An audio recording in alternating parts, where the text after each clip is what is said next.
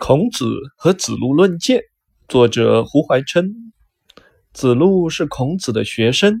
当他初次去见孔子时，他说：“南山的竹自然生成的，可以拿来做剑，不必要加以人工的制造。如此说来，人们也有自然生成的本能，本能不必要求去读书。”孔子道。南山的竹自然生成的可以做剑，但是加以人工的制造，岂不是更锐利了吗？人们要求学，也是一样的道理。